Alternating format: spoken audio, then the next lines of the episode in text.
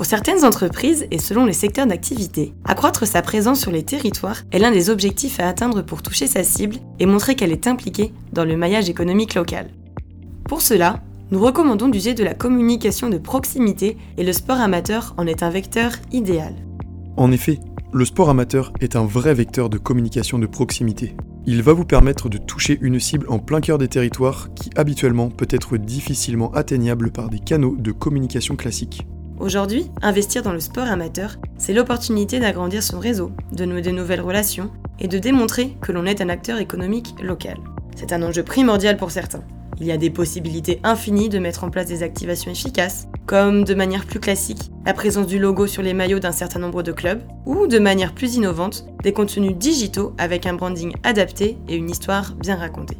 De plus, le sponsoring amateur est une alternative peu coûteuse et sur laquelle il va être possible de jouer sur les volumes. Prenons par exemple le cas par cas. Partout en France, l'entreprise s'engage auprès d'associations sportives en les accompagnant dans leurs projets de développement, que ce soit pour l'équipement, la communication interne ou encore l'événementiel. En distribuant plus de 50 000 équipements dans 44 disciplines sur tout le territoire français, K bénéficie aussi de la visibilité digitale de ses micro-ambassadeurs qui chaque week-end vont défendre leurs couleurs sur le terrain.